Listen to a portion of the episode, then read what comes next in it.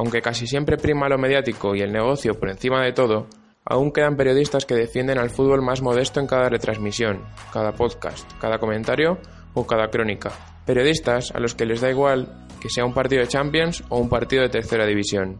Para ellos, prima el respeto por encima de todo. Dos ejemplos de esto son Héctor Ruiz, narrador de la segunda división en Gol Televisión, y José David López, comentarista en Teledeporte y creador del programa radiofónico El Enganche. Ellos dos nos cuentan su experiencia como periodistas especializados en deporte menos mediático. Sí que es verdad que son pocos, muy pocos, los que se pueden eh, dedicar, digamos, teniendo un salario como para vivir en eh, ciertas condiciones en eh, competiciones deportivas que no tienen un foco mediático demasiado amplio. Sí que es cierto que mucha de la gente que se dedica a esto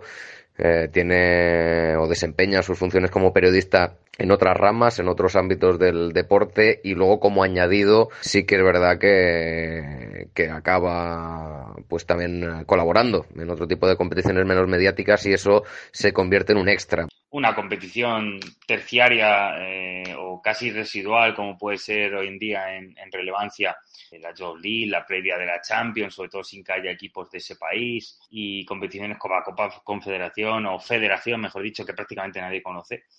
pues es muy difícil que se puedan hacer huecos, porque lo que se demanda hoy o la línea periodística hacia la cual va es hacia algo mucho más comercial, hacia algo mucho más eh, digerible, hacia algo más amarillista. Así, escuchando el testimonio de dos periodistas realmente implicados en informar sobre todo el fútbol por igual y sin distinciones, es más fácil imaginar que llegue pronto el día en que los goles de Lee Castiaro, de Javi Borrego o de cualquier futbolista anónimo tengan un pequeño hueco en algún medio un poco más relevante. Hasta que llegue ese día, el fútbol seguirá luchando contra sí mismo para no ser eclipsado del todo.